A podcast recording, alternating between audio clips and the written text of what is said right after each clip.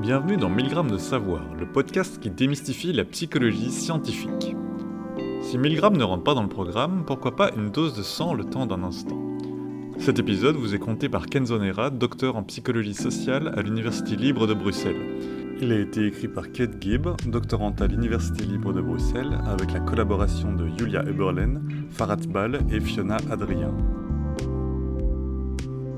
Dans le documentaire 14 Peaks Nothing is Impossible, nous suivons le parcours de l'alpiniste népalo-britannique Nirmal Purja.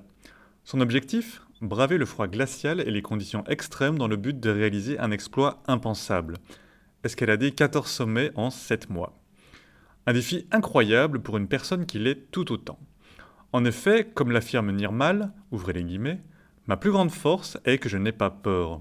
Fermez les guillemets. Des histoires comme celle-ci nous font prendre conscience de la grande diversité des personnalités humaines. En effet, battre des records sur des sommets de plus de 8000 mètres d'altitude peut être un rêve pour certaines personnes particulièrement intrépides, mais un cauchemar pour d'autres davantage soucieuses de leur sécurité. Il suffit d'observer nos propres relations pour avoir un aperçu de la diversité des personnalités, mais aussi pour constater nos similitudes avec les autres. Certaines personnes aiment les mêmes choses que nous ou ressentent les mêmes émotions dans des situations similaires. Par exemple, juste avant un entretien d'embauche important, nous allons presque tous et toutes être nerveuses. Comme vous l'aurez sans doute compris, dans cet épisode, nous allons explorer la notion de personnalité. La personnalité, ça inclut les schémas de pensée, de sentiments et de comportements stables à travers le temps pour une personne. Pourquoi sommes-nous différents? Comment se manifestent ces différences Ces questions sont au centre des travaux des chercheurs et chercheuses sur la personnalité, mais font également partie des grandes questions que l'on se pose toutes et tous. Pourquoi sommes-nous toutes et tous différents? Remontons un peu dans le temps, car cette interrogation ne date pas d'hier. Les premières théories sur la personnalité datent de plus de 2000 ans. Théophraste, un successeur d'Aristote, se demandait déjà à l'époque, ouvrez les guillemets, comment cela se fait-il, alors que toute la Grèce se trouve sous le même ciel et que tous les Grecs sont éduqués de la même manière, qu'il nous arrive d'avoir des caractères si diversement constitués? Cette question n'est toujours pas résolue aujourd'hui. Les chercheurs et chercheuses de nombreuses disciplines s'interrogent encore et toujours sur la question posée par Théophraste. Pourquoi sommes-nous toutes et tous différents?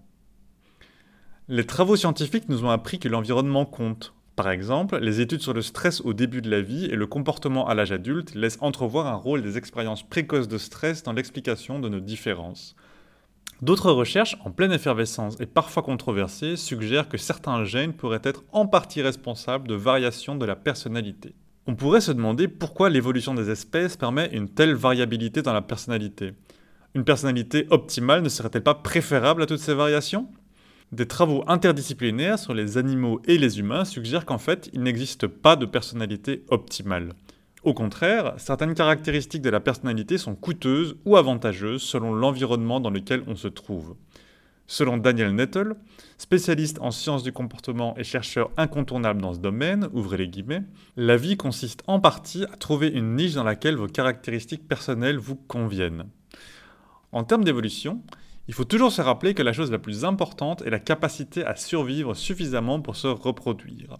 Rappelez-vous Nirmal Purja l'alpiniste et son absence autoproclamée de peur eh bien sa quête est perçue comme noble par de nombreuses personnes, ce qui pourra potentiellement augmenter son succès reproductif. Autrement dit, il a davantage de chances de transmettre ses gènes à une progéniture.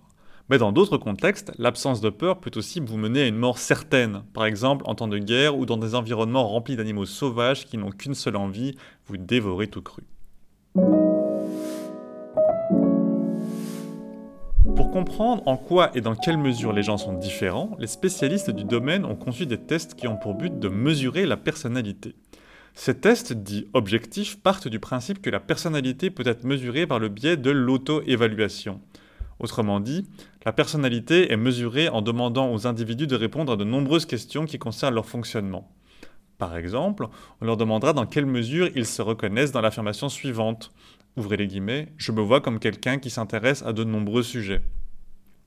Actuellement, une des méthodes les mieux établies scientifiquement pour mesurer la personnalité est l'approche des cinq grands traits, les Big Five en anglais. Cette approche est le fruit de décennies de recherches sur les différences individuelles. Les chercheurs et chercheuses ont examiné les réponses à des centaines de questions sur la personnalité posées à des dizaines de milliers de personnes. Grâce à des méthodes statistiques, Il et elle ont découvert que cinq grands traits généraux expliquent de nombreuses différences dans la personnalité humaine. Ces traits sont désignés par l'acronyme OCEAN. Ouverture d'esprit, conscienciosité, extraversion, agréabilité et neuroticisme. Pour chacun de ces traits, le test de personnalité attribue un score. Par exemple, les personnes qui obtiennent un score élevé en ouverture d'esprit recherchent la nouveauté et peuvent être curieuses, imaginatives, philosophes et ou intellectuelles. Les personnes qui ont un niveau élevé de conscienciosité sont quant à elles méticuleuses, elles ont le souci de faire les choses le mieux possible. Les personnes avec un niveau élevé d'extraversion ont le goût de la fête et se réjouissent d'être le centre de l'attention. Et celles qui ont un niveau élevé d'agréabilité sont considérées comme altruistes, chaleureuses et sympathiques. Enfin, les personnes ayant un niveau élevé de neuroticisme sont généralement enclines à éprouver des émotions négatives comme la peur et l'anxiété. La validité du Big Five est reconnue dans la recherche scientifique. Il peut nous aider à prédire un certain nombre d'aspects importants de nos vies. Par exemple, être une personne consciencieuse est associé à une espérance de vie plus longue de plusieurs années. Au niveau des relations, la conscienciosité ainsi que l'agréabilité sont également liées à une plus grande satisfaction de notre partenaire. En revanche, des niveaux élevés de neuroticisme sont associés à une durée de vie plus courte et semblent impacter négativement la qualité de vie. Par exemple, les personnes avec un haut niveau de neuroticisme ont davantage recours aux services de santé physique et mentale. Cela semble horrible, non? Mais pas si vite. La peur et l'anxiété sont d'anciens mécanismes qui nous protègent du danger, et ces émotions sont cruciales lorsque notre survie est en jeu. En revanche, dans des situations qui ne sont pas menaçantes, ces émotions peuvent effectivement devenir encombrantes. Même Nirmal l'alpiniste a besoin d'une once de neuroticisme pour prendre conscience des innombrables dangers de la montagne. L'agréabilité, qui inclut le souci de ménager le ressenti d'autrui, est également un double tranchant. Des niveaux très élevés de ce trait sont associés aux troubles de la personnalité dépendante, qui se caractérise par un besoin excessif d'être pris en charge par autrui. La force prédictive du Big Five en fait un outil redoutable. Les informations sur la personnalité peuvent être utilisées comme outil marketing pour cibler les consommateurs notamment. En effet, votre personnalité peut être analysée sur la base du contenu et des comportements que vous affichez en ligne. C'est bon à savoir, non? Par exemple, le système d'intelligence artificielle Watson d'IBM peut analyser un texte en fonction des 5 traits du Big Five. Les recherches qui en découlent ont montré, par exemple, que les individus davantage ouverts sont également davantage susceptibles de cliquer sur les publicités. En conclusion, les Big Five sont un test centré sur les données et mesurant un certain nombre de caractéristiques censées refléter la personnalité de chacun et chacune. Il faut cependant rappeler qu'aucun test n'est parfait, pas même les Big Five. Une critique qu'on peut lui faire est que les 5 grands traits ne fournissent évidemment pas une description complète de la personnalité. Fort heureusement, nous ne sommes pas réductibles à 5 grands traits. Les Big Five constituent une représentation schématique et donc très incomplète de ce que vous êtes. Même si d'autres tests parfois plus complexes existent, comme le test Exaco à 6 traits, aucun ne pourra jamais entièrement vous cerner.